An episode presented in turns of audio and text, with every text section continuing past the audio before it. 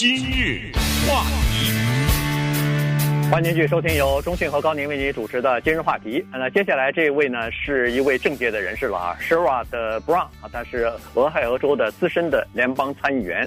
那么他呢，呃，在这个他的书面的这个呃毕业演讲的呃演讲稿当中呢，呃，他就说了，他说，呃，各位。今年要毕业的毕业生啊，他说：“你们的爷爷奶奶恐怕会跟你们说过，他们那个时候是多么的，呃，就是日子是多么的好啊，这个呃多么的荣光。呃，父母亲这一代人呢，可能一直对你们呃有所批评，认为你们这一代啊是属于自我中心呐，对整个的世界对别人漠不关心的这一代。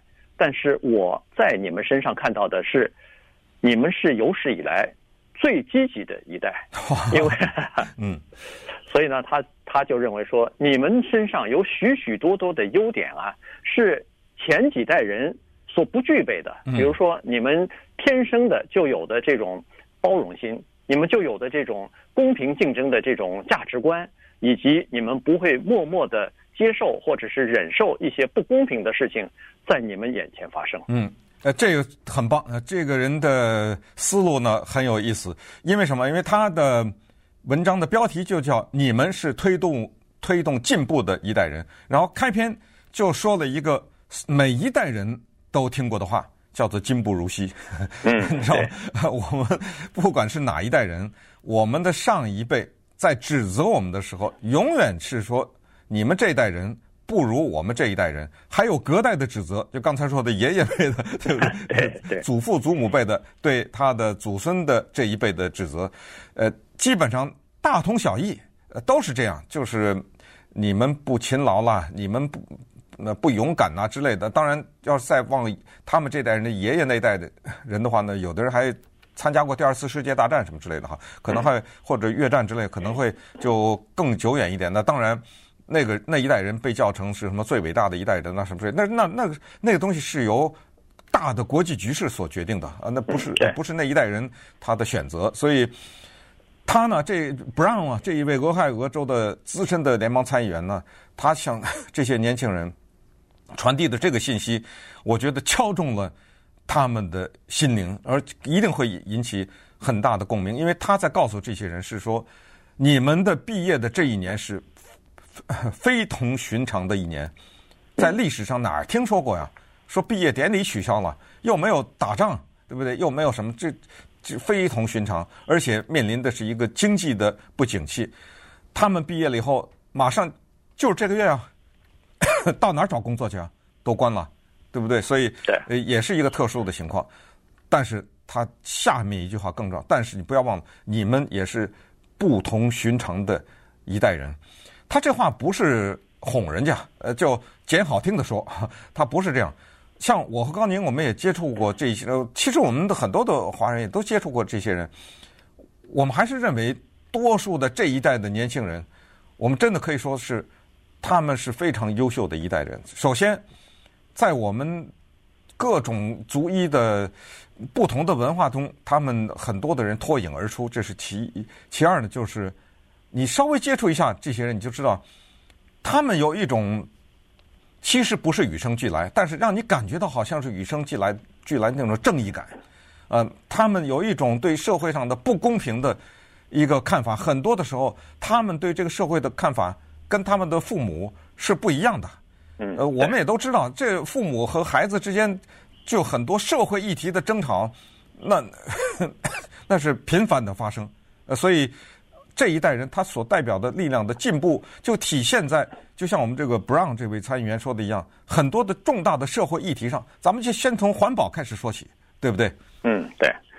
他就说这次疫情啊，其实让这些年轻人看到了许许多多现在社会当中的一些缺点，这社会当中的一些不公平的现象。你比如说，他就呃很简单的举了几个例子，一个就是这个教育啊，这个对有钱人有钱人来说。他们享受的是叫精英的教育，但是对大部分、绝大部分的人来说，那个教育是乏善可陈的。那个公立的教育体体制是有很多的缺陷的。同时，他又说了这个收入的问题啊，这个有钱人呃，超级的富豪，他们的收入是越来越高，和平群呃和这个下层的这些呃低收入、中低收入的这些人的之间的差距也是越来越大，而且中产阶级的收入也停滞了嘛？啊，对对，这停也停滞不前。尽管这个社会的财富在增加，但是他们的财富并没有增加。你看这次的这个疫情来了以后，突如其来之后，有多少中产阶级的家庭？两一个月以后，两个月以后扛不住了，嗯、就扛不住，就是房租房租没有，吃饭钱吃饭钱没有，要靠政府补助什么的，这就说明很大的这个社会体系出了很大的问题了。嗯，呃，同时他也当然强调了一个很关键的问题。顺便说一下，说到这儿，大家可能也就听出来了，他是个民主党民主党人，他说的这些话都像是民主党说的话。呃，但是我觉得他的有些东西是在理上的。也就是说，你 至于怎么改革，用哪个 用哪个党的理念，那是一回事儿。但是呢，改革是必要的。他就说到了鉴宝这件事情，这个你也得承认哈，就是在这么发达的一个国家当中呢，它还是存在于这个鉴宝的瑕疵的。所以他就说了，他说你们这些年轻人呢，刚才一开始说的，他说你们的另一大特征就是你们不在那儿，叫做以静带动，但是待着。呃，等着，呃，不是，他说你们一直在发出自己的声音来。其实我们从十六岁的那个瑞典女孩子，对不对？可以一个一个的，我们就来看很多的年轻人，他绝对的是一个代表，因为在他的呃呼吁之下呢，也掀动起了全球的这种环保的运动啊等等。他说的几个重点，这个参议员说的几个重点，就是说你们这一代是相信科学的一代人。他这骂川普呢吧？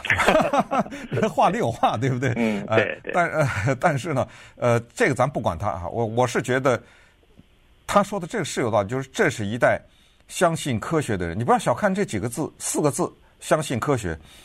相信科学这四个字的背后可是意义非常的深远，因为如果你相信科学的话，它就决定你的行动啊。呃，这这只不是一个简单的说，我相信科学，就说完就完了。它决定的你要怎么行动，而最关键的是，按照这个 Brown 这位参议员的说法，就是有一个事实，咱们必须得承认呐。就像刚才 Masood 说那个，咱人必有一死，也有个事实必就是未来的领导者肯定是你们呢。对，前面的人都没了，对不对？对，而且他，我看他说的比较悲观，我觉得他的悲观是说。